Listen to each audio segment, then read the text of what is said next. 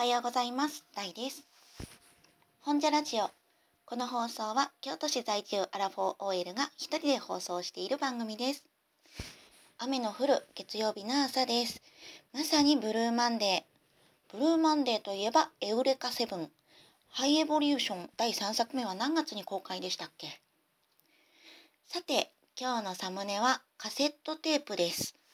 これは今から26年前にもらったテープなんですよ。可愛いですよね、カセットテープって。何が録音されてるテープかと言いますと、私は26年前に小学生チャレンジ放送局という番組に電話出演したことがあるんですけれども、その際にあのいただいた記念のテープです。なので番組が収録されてるテープということになりますね。今ってあのラジオにリスナーが電話出演っていうことあるんですかね？逆電って言うんですか？私今はラジオってあのこのラジオトーク以外ではバナナムーンゴールドくらいしか聞いてなくってうん昔よく聞いてたのはあの東京レディオクラブ通称レディクラだったんですけれども、うん、でもそういう番組だとレディクラはまだあったのかな？バナナムーンゴールドはそんな電話出演とかは聞いたことないですね。うん、でそれで、あのー、私が出演させていただいた小学生チャレンジ放送局という番組はあの30回目の放送でねちょっと自慢しちゃってたあれなんですけれどもベネッセさんが提供で、まあ、当時は福武書店さんですね。えー、TBS ラジオをキーステーションに全国で放送されていた番組でああちょっと炊飯器の音が入っちゃった。えっと、それで、えっと、1990年の4月から1993年3月まで放送されていた番組です。パーソナリティは声優の神谷明さんと久川綾さんです。あの、久川さんとあと神谷さんのあの声がこう電話越しに耳元に聞こえてきた時にはテンションマックスハートでしたよね。古い。ねえ、っと、去年ね、アベマ t v でやっていた番組、声だけ天使。で、久々に、あの、神谷さんを拝見して、それから先月ですね、映画館でシティーハンターを見てきて、もう今ね、神谷さん熱が再燃してきて、えー、そういえばあの時のカセットテープ、まだ残ってたはずやったってこう探して、で、えー、出てきたのがこれなんですけれどももうね26年間も引っ越しも何回もしたんですけれどももうとりあえずあの移動のたびにこう連れてきてでずっと保管してきて普通にね押し入れにポイって入れていたテープなのでこうレコーダーに入れて再生ボタンを押してから数秒間はもうテープがこう劣化してて切れたらどうしようってものすごくドキドキしてで再生された最初の音っていうのはやっぱりねあの経年劣化ですごい歪んでてあの救急車が遠くから近くに来てまた遠くにあの去っていく時みたいな感じでうにゅーって歪んでてこのまま聴けるのかすごい不安でこれまたすごくドキドキして。であの再生してしばらく経つとだんだん音もね普通になってきてで今度はいざこの番組のオープニング曲が流れてきて自分が紹介される時っていうのはもう過去の自分でねあのすでに放送はあの26年前に終わってるのにもう私変なこと言わんといてやとかあのもっとあのさもっとさ大人にちゃんと受け答えしたらよかったのにとかねあのなんだろう私も今でも癖なんですけれども会話の途中でなんとなく言葉を切ってしまってあとは察してみたいなそういうあの部分とかもあってもうなんか自分の受け答えに変にドキドキしてしまって、うん、それでもこの26年前のことだけどこの会話はした記憶があるとかあとは当時ですね電話に出ていた時間帯夕方だったんですけど夕方前くらいかな。であとその時の家の様子とかどういう場所で電話に出ていたとかあの外であの畑の方でこうおとんがなんか作業してたなとか、うん、あとはあの私の部屋にはこうアニメージュの付録ポスターが何枚も貼ってあったなとか結構鮮明に覚えているもので、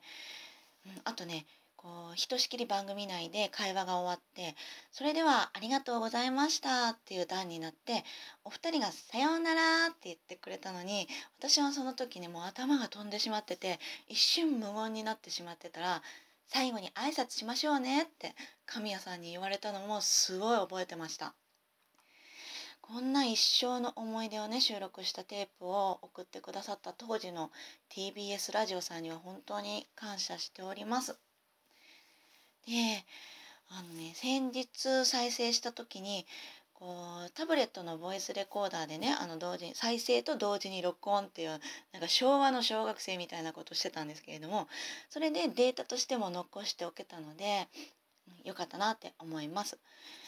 ね、あの録音したものをねそのデータで録音したものをねあのせっかくなのでこう自分が喋ってる部分だけカットしてラジオトークで配信できたら面白いかなっていうふうにも考えたんですけれどもラジオ番組あの放送されたものを配信することは NG ですのでそれはできないのがちょっと残念だなって思いました。私ってあのー、今の声もそうだと思うんですけれどもちょっと鼻声っていうか年齢よりは幼いなんか微妙な声だなって思うんですけれども26年前の声はねこれをもうそのまま子供にしたような声でした皆さんのお家ってあの小さい頃って親御さんがビデオで普段の生活とか記録されてましたか？うちはねビデオカメラはなかったのであと私自身もあの親に写真とか撮られるのすごい嫌だったので素に近い過去の自分の痕跡っていうのはまあそれでもまあ写真くらいしかなくってなので音声で過去の自分に再会できたっていうのは面白い体験でした。やっぱりラジオのこういうねあのお便りを出して採用されて自分の声がこう放送されるっていう体験は子供でも大人でもすごくドキドキしてワクワクして癖になるよねって改めて思いました。自分が採用されなくても、まあ、常連常連のリスナーさんの名前が出てきたりするとそれはそれで「ああまるさん今週も読まれてすごいな」とか実際に会ったことはないけれどあの今週も私とまるさんは今この同じ時にあのこの好きな大好きな番組を聞いてるんだなとか趣味傾向の似た人なんだなとかそんなねラジオが作る輪みたいなことを考えたりして、だからラジオトークでもあの好きな番組のトーカーさんには私はツイッターでリップすることもあるしお便りを送ったりもしています。あとはあのその番組のお便り常連さんのお名前なんかはちょっとずつ覚えていっちゃってますね。私の番組でもいつかリスナーさんからのお便り紹介してみたいです。という感じで今回は26年前の自分の声を聞いたことをきっかけにラジオを好きだなと感じるところなんかをお話ししましたが最後にあのラジオトークの運営さんにちょっとだけあの希望を申し上げて終わりにしたいと思います。今回私はカセットテープという形が残っていたから過去の自分に再会できました。ラジオトークってアプリをアンインストールしたら自分の収録した音声ってなくなっちゃいますよね。まあ、そういうのしなかったらいいんですけれどもあのもしライフログ的に収録したものとか他のトーカーさんとのコラボ会とかこれからできてきたりしてこの回はちょっと音声データとして残しておきたいなっていう時は別途バックアップ的にねあの抜き出して保存できたりするといいかもななんてあの思ったりしました。あのブログサービスでもあのお引越しする時用にデータを落とせたりするじゃないですか。ね、あのそんな感じで、まあ、誰の音声でもあの落とせたら問題なのでそれはもう自分の番組だけで全然 OK なんですけど他のトーカーさんってアプリに収録する時にどこかにデータ保存されてたりするんですかね？私あのタブレットでやってるのでそうそういうところちょっとできなかったりするんですけれども長月さんの番組あのはあのかなこさんとロマンドさんのはあのラジオ収録と同時に動画収録もされてるっていうのは私知ってるんですけれども、うん、なんか自分の番組のログこうして撮ってるよなんてことありましたらあのリスナーの皆さんトーカーの皆さん是非教えてください。えー、それではあのいつものごとく最後はまとまりがなくなってしまったんですけれども今日はこの辺で終わりにします。今日も聞いてくださってありがとうございました。今週は運営ちゃんとコミュニケーションしませんかの会、かっこ仮、参加者募集があるんですよね。情報楽しみにしています。それでは、バイン